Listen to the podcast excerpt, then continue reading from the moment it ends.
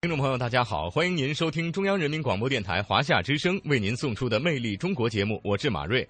各位好，我是宋雪。节目的一开始，还是先来为大家介绍一下，在今天节目的过程当中，各位将会听到的主要内容：粤港澳微影视交流，香港影片《小偷》获得最佳编剧奖；中国海关博物馆正式免费开放，展示我国海关的历史和现状。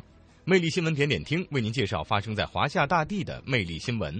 河南信阳的好塘村是全国第一批建设美丽宜居小镇、美丽宜居村庄。那魅力小城，我们就跟随记者一探美丽村庄好塘村的魅力。特别节目《八年绚烂魅力回顾》，今天和大家一起分享魅力郑家大屋的创作过程。中国人旅游频次领跑亚洲，成为最爱旅游的亚洲人。地球一小时活动拉开大幕，各地市民积极响应。固定板块华夏掠影回顾上一周的热点新闻。贵州石阡木偶戏面临失传，仅剩三个耄耋老人会表演。漳州布袋木偶戏频繁亮相舞台，受青睐。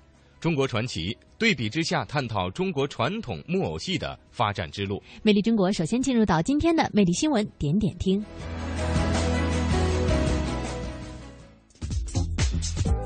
魅力新闻点点听。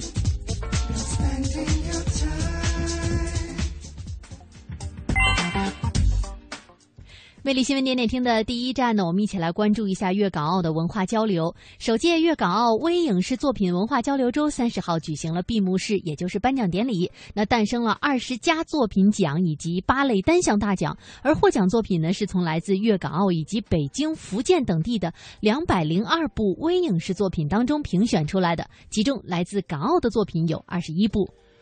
经过评选呢，来自珠海的微电影《心中的人行道》获得最佳作品奖；来自泉州的微纪录影片《希望树》获得最佳导演奖；来自香港的影片《小偷》获得了最佳编剧奖。香港著名电影人钟敏强认为，随着影视电影发展进入寻常百姓家，微影视电影将真正迎来发展的春天。魅力新闻点点听，第二站广东，在广州啊有不不少的这个古村落，但是呢，古建筑的数量多、规模大和保存完整呢，其实在珠三角地区呢还是比较罕见的。二月底，国家第六批历史文化名村公布了，那广州的朗头村位列其中，成为了广州第二级国家级的历史文化名村。朗头村是一个有着六百多年历史的古村落，至今呢仍然保存完好的有三百八十余座古建筑。其中，明清年代的青砖建筑有近两百座，是目前广州市保存规模最大、极具岭南特色的古村落。朗头村还被认为是耕读传家传统思想和宗族文化的典型体现。至今呢，村内还保存着二十四间书室，其规模之大，为珠三角地区仅见全国罕见。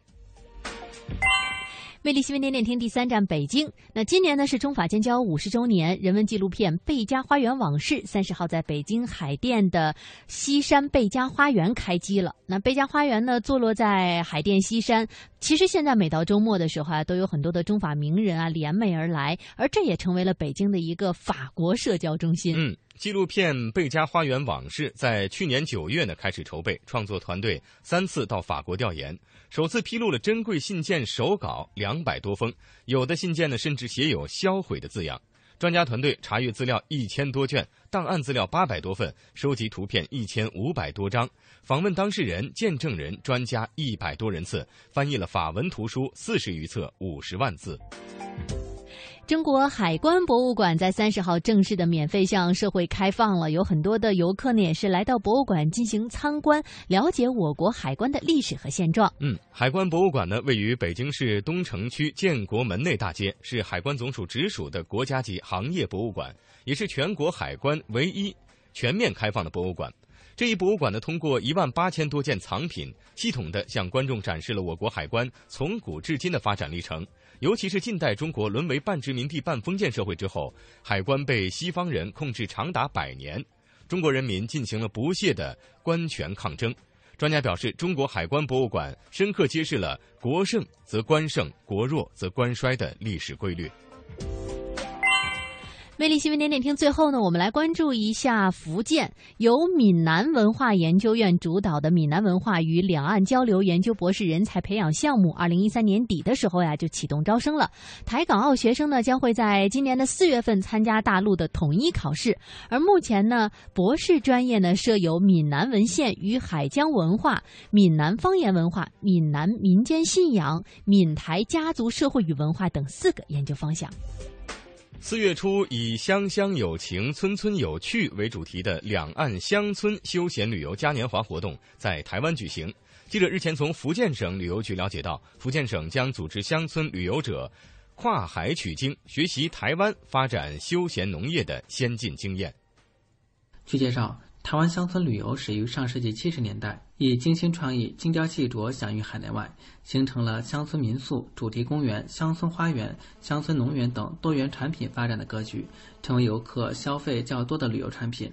福建省旅游局将搭建两岸乡村休闲旅游嘉年华的活动平台，组织福建省乡村旅游业者与台湾乡村旅游专家学者面对面交流洽谈，共同探讨双方合作项目，包括推动两岸在乡村旅游规划策划设计、乡村旅游伴手礼开发、乡村旅游新业态开发、乡村旅游市场营销与管理、乡村旅游标准化与人才等方面的深入对接与实质性的合作。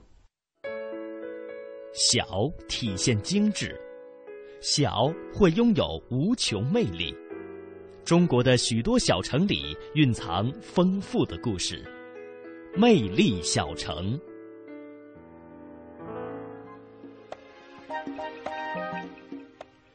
来到今天的魅力小城，那我们要先把时间往回推一下，二零一三年的十一月二十一号。那中国中央人民政府网站是公布了全国第一批建设美丽宜居小镇、美丽宜居村庄的名单，河南省信阳市平桥区的好塘村就入选其中。好塘村呢是坐落在大别山脚下的浅山里，村路依山沿河，路面是磁石平整的碎石，雨水呢直接渗入地下，也丝毫没有影响到山区水系的流动。村里人呢都说。好塘很好找，春天呢跟着映山红和紫云英走，夏天找荷花，秋天遍地野菊带路。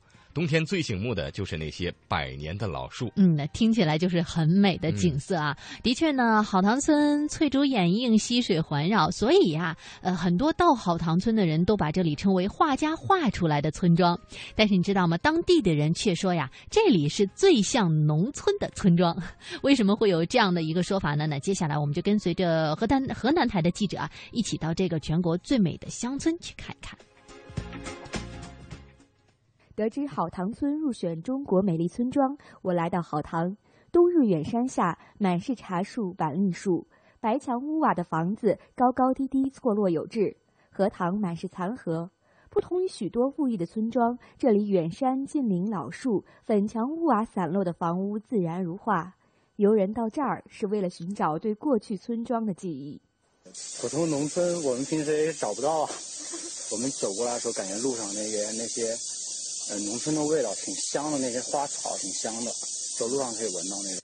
各路媒体说这儿是中国最美乡村，好塘人却是这样说：我们的风格，它就是像个农村，小孙孙来看啊，这里就是农村，这里就是老家。在好塘村第一次见到曹支书，他正在捡外来人扔的垃圾。后来知道村里人人都有卫生意识，而第一次见村委主任胡静，则更富戏剧性。他正在村民大会上唇枪舌战。那要是要钱呢，我也没给。哎，要钱搞不成。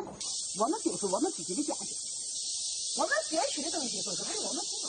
村里修路要占地，胡静说话很冲，可村民也不是瓤茬儿。反正我的意见都是这样，要淹不就那几块田都没得事儿，要淹就田我放鱼。那人家修路占那些田，人家咋个嘛？你还要啥子嘛？那我这也占有哎。嗯，那都占的有。公开透明是村支两委的章程，沟通解释是胡静们的工作方法。有了这些，一场风波起得快，散得也快。村民不再质疑，纷纷在会议记录上签字。刚才还冲胡静嚷嚷的村民张其民也签了字。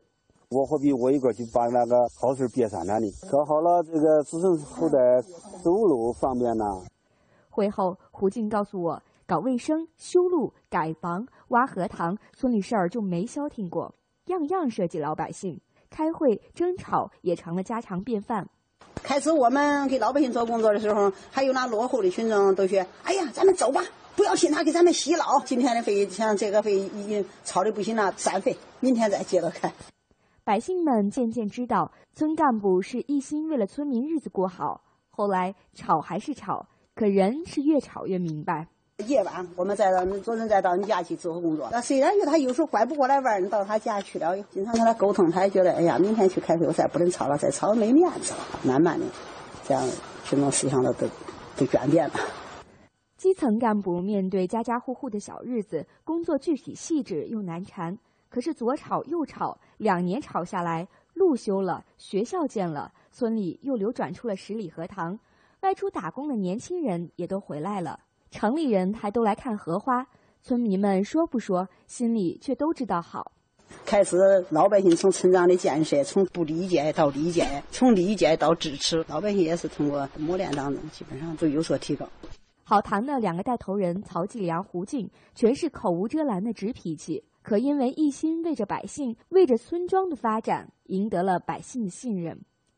好堂的实验最先是从卫生抓起，改变村民的卫生习惯。房前屋后里里外外有专家引导，事做得很细。这第一招就从垃圾分类入手。村里第一个公共设施建设是垃圾分类中心。为了养成良好的卫生习惯，村里的孩子们也上了场。学校校长杨文平说：“进行垃圾分类，让孩子在家里就是环保小卫士，承担一个这样的角色。孩子来评比谁家大人不爱面子。渐渐的，村里环境干净起来。接着就是旧屋改造。”村民自己拿钱修自家的房屋，谁不想弄得像城里一样光鲜？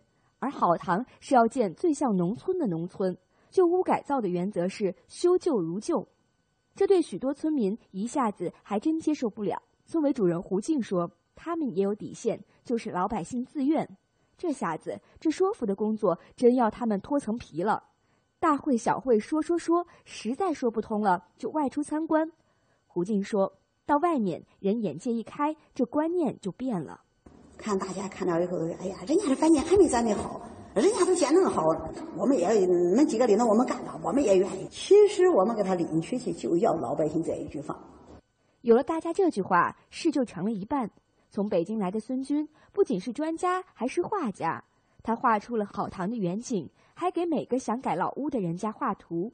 图画好，屋盖好，大家一看。就跟画里一样，花钱不多，还真好看。村里第一家改建的张厚建说：“这才是他想要的家。”毕竟要是有点东西要贴近人民的时候呢，他还是很容易乐意接受的。人都是比较怀旧的，知道吧？我从小的时候看到我们那山上满山的什么参天大树啊，什么时候长得几十米高，我很向往那种小那小鸟叫啊，小草屋睡觉啊，我也很向往那种日子。到一家、两家、三家。屋子外面粉墙屋瓦，老村老屋里面却挺现代。这样的房子多了，村里真的是像幅画了。变化是无处不在。好堂实验的是方方面面的良性循环，干净的水系，葱茏的树木，使这里成为鸟儿的天堂。从前小农散种的茶园，如今套种了板栗，变成了有机茶园，不打农药，有虫子鸟儿会帮忙解决。走在好堂，村民会热情地招呼你去家里喝茶，即使是孩子，也能对茶说得头头是道。喜欢喝茶吗？喜欢。喜欢喝什么茶？嗯，经典，还有乌龙，还有红茶。你能说说它们的差别吗？经典很轻，乌龙呢有点有点轻，红茶很红。这是谁教你的？这是我们上茶艺课的时候，茶艺老师教我们的。好谈的小学开设有许多与农村生活和农业生产相关的课程，茶艺课是其中之一。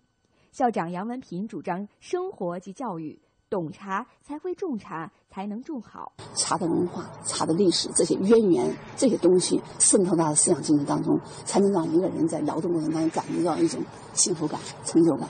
看到孩子做人就不一样了，和他们感受到的都不一样。那从他内心改变了，对农村生活慢慢的他有这个感情了。从他们字里行间当中哈，我觉得哈，流露出来就是说对未来的那想法。两年时间，好塘变了，来观赏美丽乡村的城里人多了，村里在外打工的年轻人也纷纷回来了。村民郝长福原来全家在外打工，而今都回来了。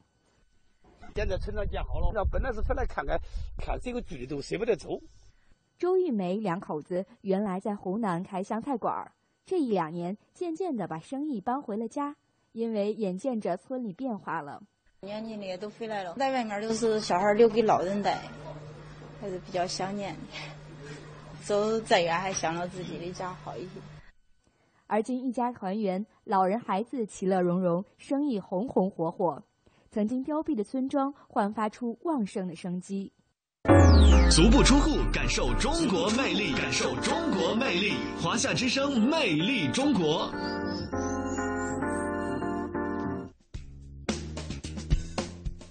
魅力中国，接下来进入到最近的一个特别的板块——八年绚烂魅力回眸。那今天呢，要和大家一起分享节目的主创人员是文燕。哎，就在刚刚魅力中国节目开始之前，就是他和蒙蒂主持的网络文化看点。那他今天要跟大家一起来分享的是他的第一期节目《郑家大屋》。嗯，先给大家介绍一下郑家大屋啊。嗯郑家大屋呢，位于澳门的龙头左巷，是中国近代思想家郑观应的故居，与卢家大屋呢同样属于岭南风格的民宅。由于它的建筑融合了中西特色，所以呢被列入了澳门历史城区一部分。嗯，那么文亚眼中的郑家大屋是什么样子？他又是如何来向听众展现到他看到、感受到的郑家大屋呢？那接下来我们就跟随他一起回顾魅力郑家大屋的诞生过程。八年绚烂，魅力回眸。那这一期呢，为大家请到的曾经参与过《魅力中国》创作的是文燕。大家好，嗯，呃，经常听华爱之声节目的人，一听到这个声音，一定非常非常熟悉，因为是我们一档很火节目的主持人啊。网络文化看点，呃，文燕在《魅力中国》的这个创作的节目数量并不算特别的多。嗯，我后边是不是应该加一句话？但是都是精品啊。呃，这是我要加的，可以吗？不能这么抢台词儿。嗯，的确，真的都是精品。呃，特别感谢宋雪对于我的这个评价啊，是不是精品呢？真的不敢说，因为我觉得这个评价都在听众的这个心目里边。但是说实话，真的是做的那几期还都是用心去做的。因为对于中国的这个传统的文化，还有这些灿烂的非物质的物质的这些遗产，我们一直都是心怀一种敬畏。所以在做所有的这些节目的时候，一方面记者要进行一个很深入的这这这种了解、也感受、探查，然后呢，采访很多的这个嘉宾，来了解他们的来龙去脉，来了解他们的这个精彩的地方到底在哪里。关键是我们在所有的这个过程当中，你这个心情是怎么样的？呃，你觉得它真的是个好东西？我特别愿意跟。我们所有的朋友进行分享，那你做的这个节目呢，你就一定会想尽办法让大家能听进去。哎，没错，听进去，然后才能够感受到它的这个美妙。这真的是一个特别急于想分享的一个过程。嗯，所以做这期节目的初衷是什么，也就直接决定了你做这期节目的过程和这期节目最后的呈现出来的效果。呃，真的没有，就是一开始想的，呃，比方说被派了这样的一个任务，然后去完成任务的这样的一种过程和心态哈，一直呢都会觉得是。一次自己非常奇妙的一个旅行，然后把这个旅行呢归来之后也告诉了各位。关键呢，我们有这样一个很好的一个平台，也可以让我们香港、澳门的朋友通过这样的一些方式来彼此进行一个了解。当然了，香港和澳门的介绍给内地是吧？介绍给世界。呃，内地的呢介绍给香港、澳门，同时也介绍给世界，会让更多的人来了解你没有见过的那些东西，你没有去过的那些地方。我觉得这也是做记者一个。一个福利吧，嗯，没错，的确是这样。呃，你有这样一个话语的平台和这样一个表达的机会啊，嗯，呃，第一期节目是什么？第一期节目应该是澳门的那个郑家大屋啊，是郑家大屋。呃，那期节目我听过，你用了一个人物拟人化的一种做法。呃，其实说实话，在广播当中呈现这种静态的，特别是景物的这种内容，不是非常好去呈现。你要是跟大家说说这个屋子大概有多高，然后这个里面呢装饰的非常的精美，哎，你看这儿有一个龙哦，哎，这儿雕了一个凤哦，其实是没有什么太大的感觉。你说这个屋子时间。很长，有四百多年，大家也只是有一种数字哦，四百多年，大概想想会有多长，是吧？呃，会回到大概是一个什么样的一个时代当中？可是广播因为它很快，它是一个这个就是线性传播的一种方法，大家过去了以后没有特别深刻的这种印象。嗯然后呢，我就在想。通过一种什么样的方式可以把这个这个大屋告诉大家它有一些什么样的特点？嗯，后来我觉得四百多年嗯是吧？那就是一个老爷爷。嗯，关键这个一定是一个仙风道骨的老爷，要不然怎么可以活四百多年？嗯 然后他会和现代人和这个呃我们年轻人有一种这种对话和交流。在这个过程当中，我觉得去听别人聊天儿，好像大家都挺喜欢的哈。嗯呃，多少我觉得人们心目当中都有一种八卦的心理，带着提问的心情。对，然后这样听下来呢，可能会对于它的这种呃历史，然后它本身的这种特色，它这里面富有的这个文化味道，可能会了解的更深。嗯，这样我们先来一起跟着文燕回顾一下这一期《郑家大屋》。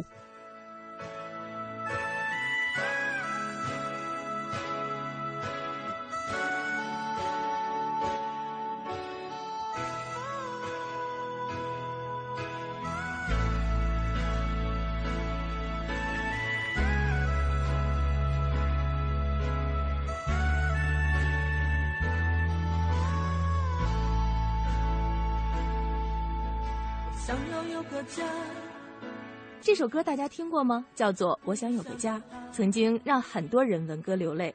对于每个人来说，家都是个温暖的地方，不管它是豪华的还是简陋的，不管它是宽敞的还是狭小的，都给我们提供了一个避风的港湾。当我们在外面受到了伤害，都会想到找寻这样一个温暖的所在。今天呢，我要对话的就是两所房子，它们分别是两位重要人物的家。首先出场的这所房子有一个响亮的名字——郑家大屋。我是郑家大屋，我出生于一八八一年，到今天我已经一百二十多岁了。郑家大屋已经是一位老爷爷了，老爷爷经历了很多的风雨，现在也是受到了我们年轻人的保护。老爷爷身上总会有很多的故事，是不是呢？当然是的，我走过了一百二十个年头，看多了繁华萧索，不敢说吃过的盐比你吃过的米多，但至少啊，看过的人比你还是多些的。比方说，居住在我这里的主人郑观应，你就没见过。那是，我要是能见到郑观应他老人家，我就成了神仙了。郑观应，他是中国近代最早具有完整唯心思想体系的理论家，揭开了民主以科学序幕的启蒙思想家，也是实业家、教育家、文学家、慈善家和热忱的爱国者。哇，好多头衔呢！嗯，那可不是，他是我的主人，是个比我还要老的老爷爷了。在这位老爷爷春风得意的时候啊，他协助他的父亲郑文瑞筹建了我这所郑家大屋。春风得意马蹄疾，一日看尽长安花。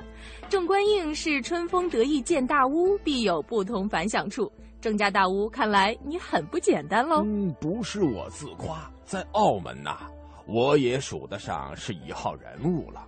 哦，错了错了，应该是一号建筑，罪过罪过。呃，到了这个时候，还没有给大家做个详细的自我介绍。我呢，长得比其他的民居都要胖一些，占地总面积是三千九百九十七平方米。我有个保守的性格，所以呈现出来的是岭南风格的民宅特色。我的身体由两座四合院式建筑组成，并以大内院相连。建筑材料呢是以青砖为主，墙基则由花岗石筑起。当然了，我也懂得一些时尚，也会想办法打扮自己。于是呢，我就在部分室内天花、门楣、窗楣、檐口线，还有外墙批荡，加入了西方的建筑特色。哎，这用你们年轻人的说法叫叫什么来着？叫混搭。没错，是混搭。不过呢，如果换个更文雅的词儿啊，那叫中西文化合璧。啊，其实呢，我老人家年纪大了。记忆力也不好了，还是让我的文化大使、澳门文物大使协会的副理事长梁家豪先生来给你做个介绍吧。郑家大屋，它是一个近代的思想家郑观应先生的故居了，里面的规模很大，原本的规模是有六栋房子，好像四合院，但是比较大。家里有码头，因为他所在的位置是，呃，妈祖那边是葡萄牙人登岸的地方，有河楼，所以他有码头的原本。郑家大屋里面每一座房子都是代表着他自己每一房人，大房住第一，二房住。第二，一路爬下去，听得出来，郑家大屋老爷爷当初比你年纪还大的那位老爷爷，在修建你的时候，他一定很有钱，要不然你也不会有这么大的规模。是的，是的，我的主人郑观应是很有钱，因为啊，他是个非常成功的商人，在他给太古商行做事儿的时候，每个月就能挣到七千两白银啦。那真是很多钱呢，白银呢，想想都觉得眼晕。有了那么多的钱，我得吃多少好吃的呀？哎呦，小姑娘就是眼光浅，有了钱就想吃啊！还是得跟我的主人郑观应老爷爷多学学，哎，有点胸怀国家和世界的大眼光才行啊！哎，那你跟我说说这位郑观应老爷爷的事儿吧，我也好练着有点大气魄。不再局限在吃上。嗯，这个嘛，当然是没有问题了。可是老爷爷我身体不是太好，而我的主人郑观应的故事又太多太多了。呃，就把这个任务交给陈丽莲女士吧。她是澳门郑观应文物展的策展人，对郑观应啊，她比我还了解呢。郑观应呢，他的祖籍是在广东香山县，是今天的中山市幽默村。他是一个比较早有完整的思想体系的一个理论家。他的主张啊，就是在当时里头呢是比较走了前一步的。比如他呢，当时主张学习西方文化呢要体用兼备，在当时里头呢是超越了以中学为体、西学为用的这个理论模式。所以呢，有人称他为揭开民主与科学序幕的启蒙思想家。除此之外呢，其实他有一个实业家，也是教育家、文学家、慈善家。那当然，他充满爱国热情，而且也是一个热忱的爱国者。他一个很是一个很妙的一位先生。我经常一边研究的时候，一边就感觉到，他怎么能有那么多的经历？他不单是在每个行业里头都有那么出色的表现，他又做慈善，他又做文学创作，他有很多好的诗集。那么他还学道，还对医学有兴趣啊！他怎么能那么多的精力，有那么多方面的才华？就很妙的一位先生。听了陈丽莲女士的介绍，我好崇拜郑观应的，他真是一个做大事儿的人。那是当然。但凡做大事的人呐，都有大气魄，也都要吃很多苦。嗯，但凡做大事的人啊，都要吃很多苦啊。嗯，呃，这期节目我觉得听完了之后，大家至少会对郑家大屋的年龄有一个感觉了。一位老爷爷啊，这种有年龄的屋子呀，一般都有故事。而通过了解这个有年龄的屋子，我们也可以知道当中的故事，而这些故事会教给我们很多的东西。是的，那接下来会是半点的广告和宣传，在这之后也欢迎您继续锁定《美丽中国》。二零一四同城金融云服务领航者央财云城强势登陆，登录三 w 点 cnfn 点 tv 或下载安卓手机客户端，即刻注册财富共享。这里有权威专业的投资机构，这里有热门抢手的理财产品，这里应有尽有。入驻央财云城，共创财富未来。央财云城，指尖上的金矿。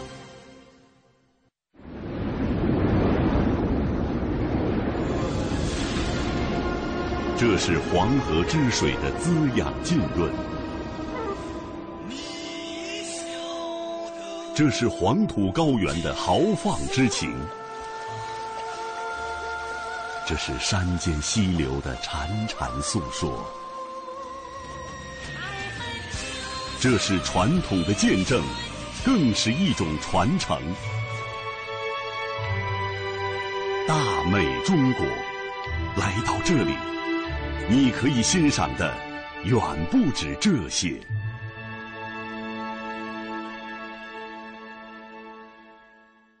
讲文明树新风公益广告由金牌公司赞助播出。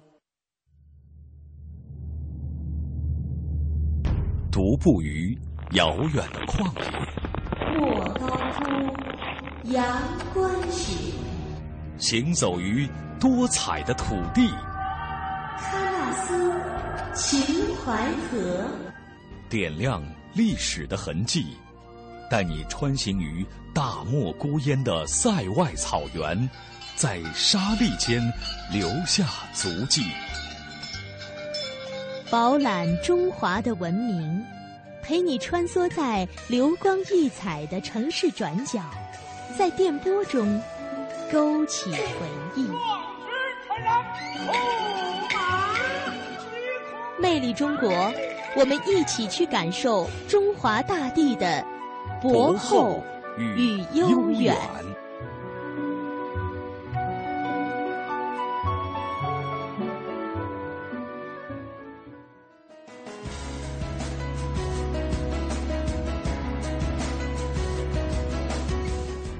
好的，听众朋友，欢迎您继续收听中央人民广播电台华夏之声为您送出的《魅力中国》节目，我是马瑞。各位好，我是宋雪。《魅力中国》的下半时段将会为您送出以下内容：中国人旅游频次领跑亚洲，成为最爱旅游的亚洲人；地球一小时活动拉开大幕，各地市民积极响应。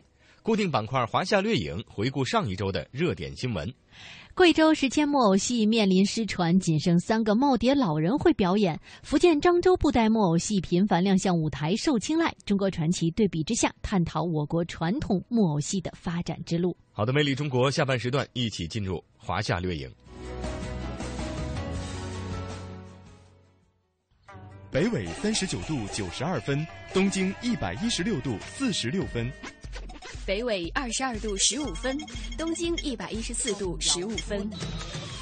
从北京到香港，空中电波让我们没有距离。距离。新闻耳边听，华夏全接触。中央人民广播电台华夏略影。华夏新闻真实感受，一周速览。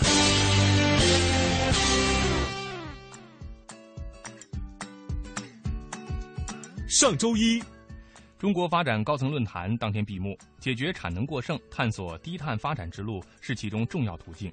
对于低碳之路如何前行，国家能源委员会专家咨询委员会主任张国宝给出了自己的精妙见解。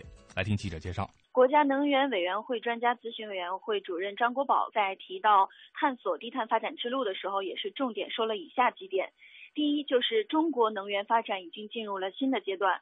如果说过去三十年大部分时间，我们国家还处在能源供应紧张的阶段，增加能源产品的产能，保障供应，一直是我们能源工作的主要任务。那么现在这一阶段已经可以说在改变了，中国已经成为世界上第一大的能源生产国和消费国。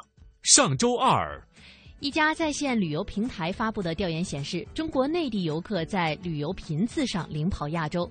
随着数量的提高，国人对旅途要求呈现出了新的趋势。来听介绍。事实上呢，中国不仅是在旅游频次上领先亚洲，从数量上看呢，中国人成为了世界上最爱旅游的群体。世界旅游组织公布的数据显示呢，二零一三年全国有将近嗯十一亿人的旅途，而中国大陆呢是排名第一的客源地。除了数量上的增长呢，中国内地游客对于自助游和高品质度假的体验也显示出了很大的热情，这点特别值得我们关注。百分之七十五的被调查者希望以休息和放松为目的安排自己的旅行，以自己的行程和节奏来探索旅途，而不是希望过去那种传统的跟团赶景点。从跟团到自助，从购物到休闲，中国人的旅游观念确实在从量变向质变发展。上周三。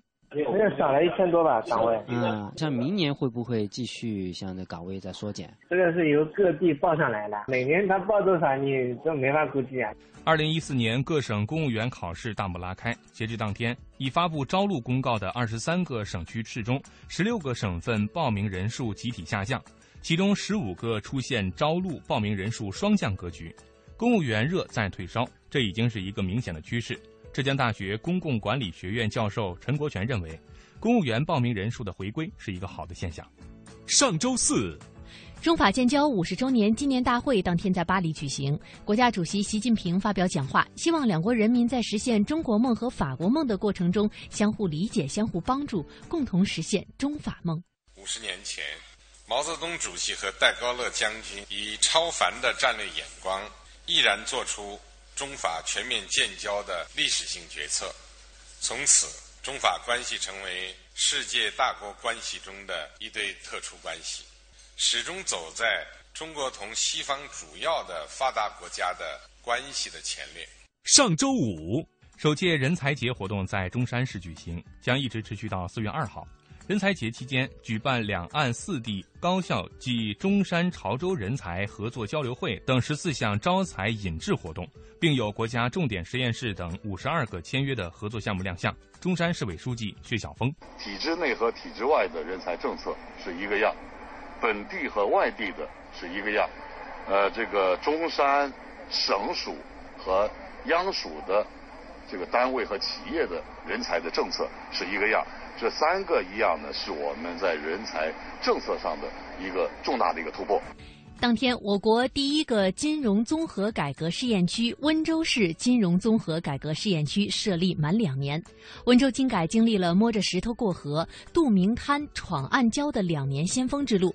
现在，温州民间金融更加规范化和阳光化，未来通过进一步深化改革，要让更多中小企业得到实惠。上周六。从当天开始，一年一度的地球一小时活动拉开大幕，全球各地参与者将先后熄灯一小时，提醒人们珍爱共同的家园。活动开展八年来，中国已有一百九十九个城市的居民积极参与地球一小时活动。今年地球一小时将以“蓝天自造”为主题，提醒人们关注日益严重的空气污染。希望倡导一下健康这个理念，我们要健康的出行，有健康的身体。愿地球大家园美丽，通过自己微小的活动，呃，跟大家一块实现这个愿望。二零一四年共和国部长义务植树活动当天在北京举行，来自中直机关、国家机关各部委单位和北京市的共一百七十二名部级领导干部参加了植树活动。国家林业局局长赵树从给出说法：虽然北京市总体的绿化水平不算低，但单靠绿化还不能够根治雾霾。治理雾霾是首先要对产生雾霾的原因进行治理，啊，不能单靠。栽树，但是如果说是我们的绿化水平低，扬沙很多，扬尘很多，那么雾霾它会更加严重。但我们现在就是多栽树，栽好树，搞好绿化，为北京的空气污染的治理做出我们的贡献。上周日。当天，二零一三至一四赛季 CBA 联赛总决赛第六回合赛事，北京队在客场以九十八比八十八战胜新疆队，北京总比分四比二赢得本赛季 CBA 联赛的总冠军。主教练闵鹿蕾也是用激动到哽咽的声音啊，夸奖了马布里和其他的北京队的球员。太难了，这帮孩子太好了，真的感谢这帮队员们，他们太出色，太顽强了。我从同一教练带这支队，我真佩服他们。其实比赛之前我们都知道，老马也做过膝盖的又一次抽积水。今天回到更衣室以后，他几乎已经泣不成声了。我不知道这个时候您对他想说点什么吗？跟老马还用说话吗？啊，说谢谢都有权，就无法表达我的心情。老马最棒的，老马非常的棒。好，以上是本期华夏掠影为您播出的全部内容，我是俊南，我是宋雪，感谢您的收听，下周同一时间再会，再见。足不出户，感受中国魅力，感受中国魅力。华夏之声，魅力中国。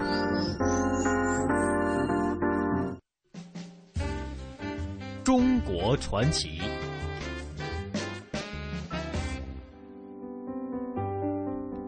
节目最后呢，中国传奇。今天呢，我们要一起来关注呃，我国一种非常古老的剧种啊，叫做木偶戏。对，那木偶戏呢，其实听这三个字儿就知道了，是用木偶来表演故事的一种形式，一种戏种啊。嗯，在中国古代的时候呢，又叫做傀儡戏。是，其实呢，木偶戏有不同的类别，每个地方呢也都有不同的形式。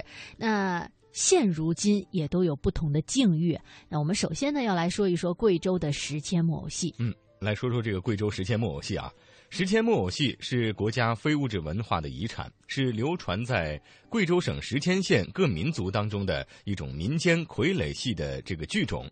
石阡县境内呢，现在有呃呃汉族啊、哥老族、侗族、苗族、土家族等等十三个民族。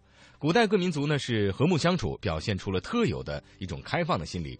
而石阡木偶戏正是根植在这样一种文化生态环境之中成长起来的。嗯，那在鼎盛时期啊，呃，石阡木偶戏的演出呢是辐射到了全县各地，包括周边的像湖南、湖北，还有呃重庆啊等这些省市这个周边的各族的这个人民。嗯，但是目前呢。呃，石阡县能表演木偶戏的就只剩三位老人了。嗯，可以说这项传统的技艺正在面临着失传的危险。这个感觉听着非常的失落啊。嗯，住在石阡县花桥村的傅正华已经年近八旬，他和他的弟弟呢是石阡木偶戏的第七代传人，他同时呢也是国家级非遗传承人。傅正华从十一岁开始就学习木偶戏，如今呢和木偶戏已经相伴了六十多年。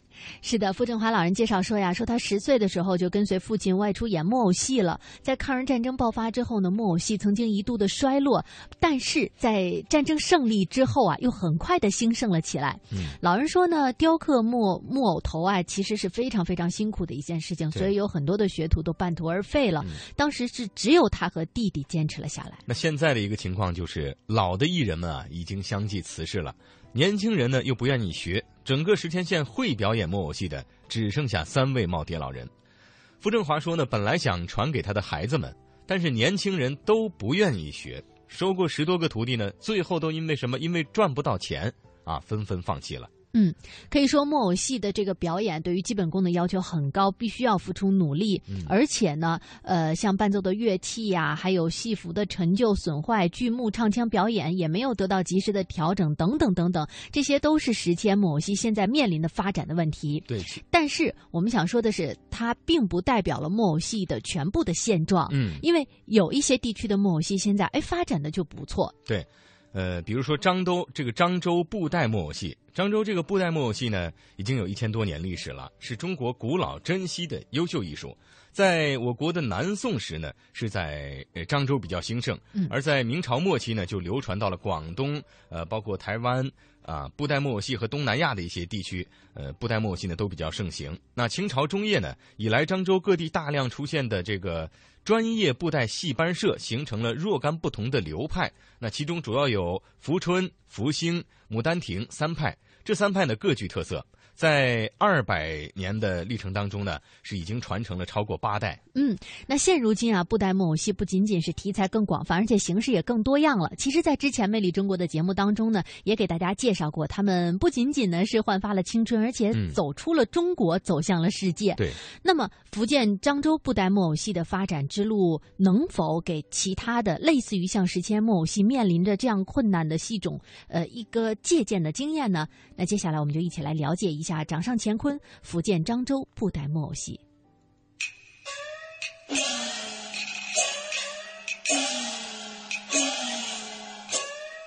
锣鼓咚咚响，木偶闪闪亮，台下人头动，陶醉一大片。搬一张小板凳，坐到庙口搭台的楼下。台下是隐隐翘首，看着演员们拿着手掌般大小的布袋戏偶，表情一致；台上是或唱或跳，或打或闹。这种场景在福建漳州曾经随处可见，也是老百姓们最喜欢看的戏曲节目。从古至今，有一批这样的戏剧名角儿，他们从来不面对观众。他们依靠自己的傀儡表情表意完成整场的演出，这些傀儡就是一个个栩栩如生的木偶。木偶们夸张的表演技艺、拟人的表现手法，紧紧地抓住了观众的审美需求。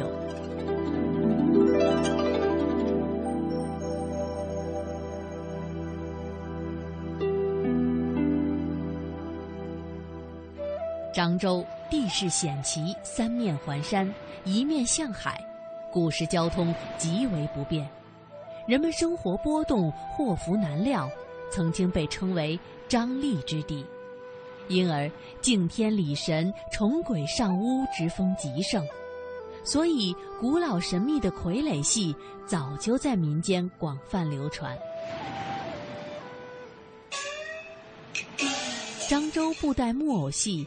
又称景戏、纸花戏、掌中戏，是傀儡戏剧种之一。漳州布袋木偶戏是由木偶表演、剧目、音乐、木偶制作、服装道具、布景组合而成的一种综合性的艺术。而有关于布袋戏的起源，说法不一，归纳起来，时代大约都是十七世纪的明朝，创始人是一位落地的秀才。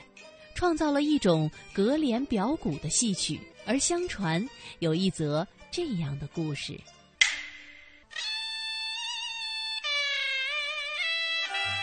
有一位屡试不中的秀才梁炳林，在福建仙游县九里湖一座仙姑庙祈求高中后，做了一个梦。梦中有一位老人在他手上写下“功名归掌上”后离去。梁秀才醒后非常高兴，认为是吉地的吉兆。不料当次应试又名落孙山。失望之余，他开始向邻居学习悬丝傀儡戏，并发展出直接套在手中的人偶。凭着他的文学修养，出口成章，又能引用各种拜官野史，马上吸引了许多人来看他的表演。布袋戏从当地开始风行起来。梁秀才的名声也跟着水涨船高，此时他才领悟了“功名归掌上”这句话的意涵。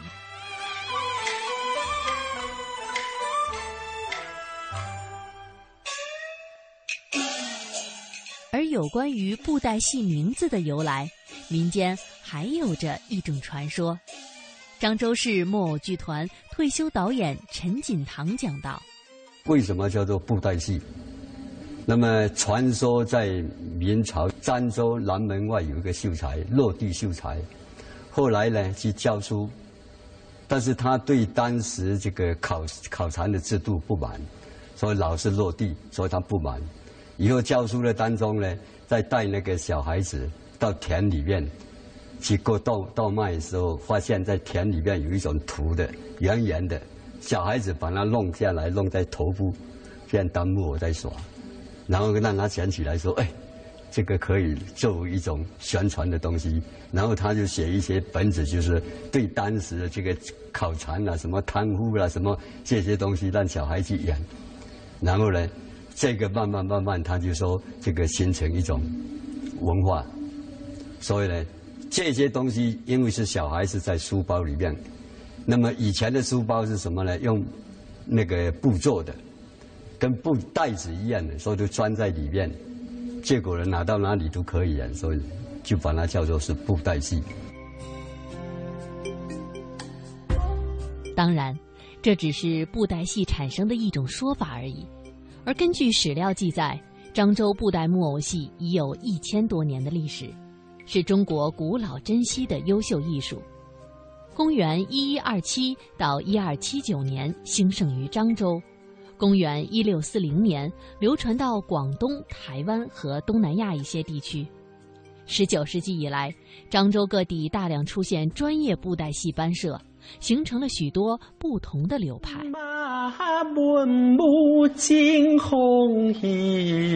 我们现在听到的就是漳州布袋戏丑角儿的表演。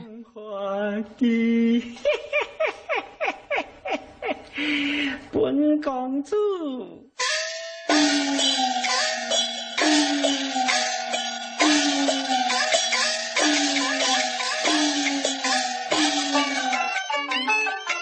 木偶本身是没有生命的，但是通过木偶表演艺人灵巧的双手，木偶就有了灵魂。漳州布袋戏之所以闻名，是因为它吸收了中原文化的元素，生旦净末丑都能够活灵活现、栩栩如生。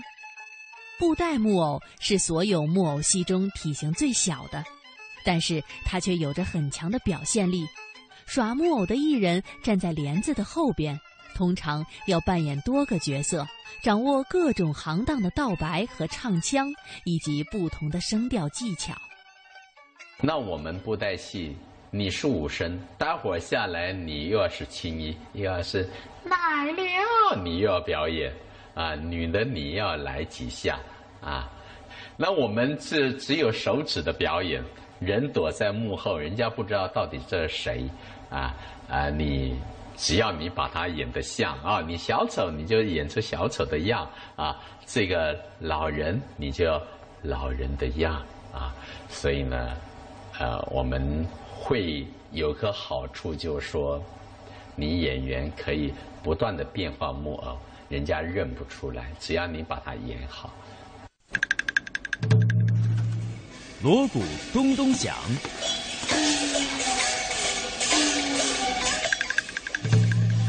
木偶闪闪亮。马满目惊鸿意。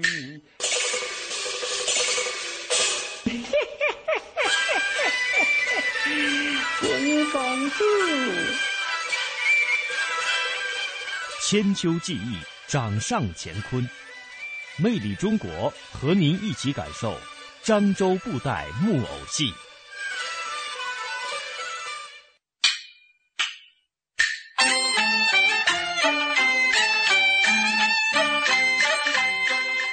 这样清脆的锣鼓点，陈锦堂已经听了六十多年。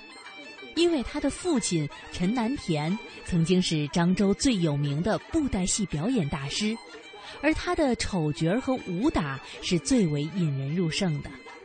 这位艺人名叫陈南田，他是耍布袋戏的能手。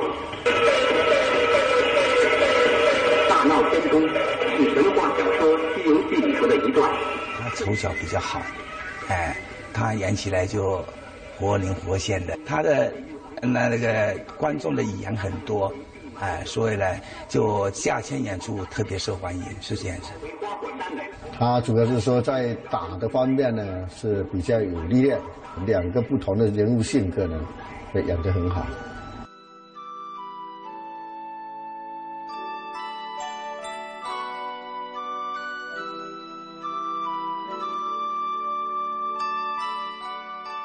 以前。漳州民间各地活跃着大量的布袋戏班，在传统的布袋戏班里，参与表演和说唱的只有两个人，叫做头手和二手。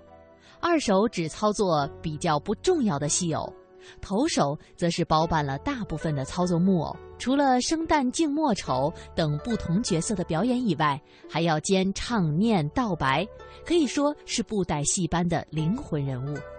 而陈南田就是当时闽南一带著名的布袋戏投手，曾经的布袋大师却有着流离失所的成长历程，而正是这样的经历成就了日后的陈南田。陈南田的家在台湾台南市，小时候靠卖油条给家里补贴一些生活。那个时候是日本统治时代，结果日本人。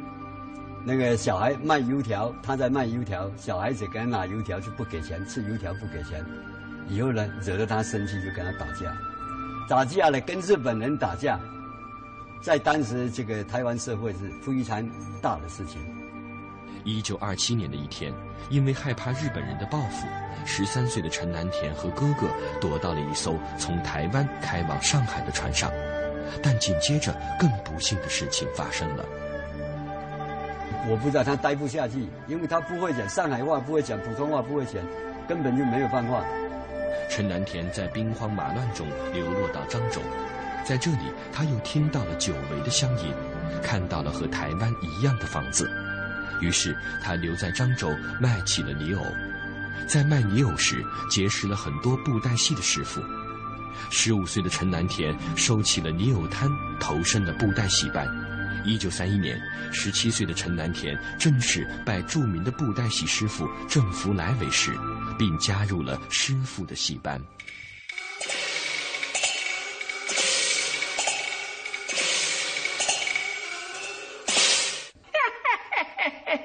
我是一瓢大闺女，也是心胸。郑福来就这个特点，大本戏、两本戏，比如少林寺，一演就好几个月啊。那么另外他比较有名的就是那个叫坠子戏，就现在说叫做折子戏、闹剧、喜剧这一类的，什么画竹篙了，从头上画一根竹篙出来了，都是一很多这个喜剧，而且是用闽南的方言来讲。闽南方言呢，它有一个特点，押韵非常好，说起来押韵很好，人家一听就笑，一听就笑。这个前辈艺人怎么会说用我们的五指，呃，要求做到怎么样才能把木偶表演好？比如说，我们这这个木偶的水袖，啊，如果你看他这样把水袖这么一撩，啊，很简单。那如果没学的话，他怎么撩老是甩不上去，或者甩的幅度整个木偶都很难看。我们只要求就是在木偶的手腕这里，你的身子不能幅度太大，就这么轻轻一对儿就上去了。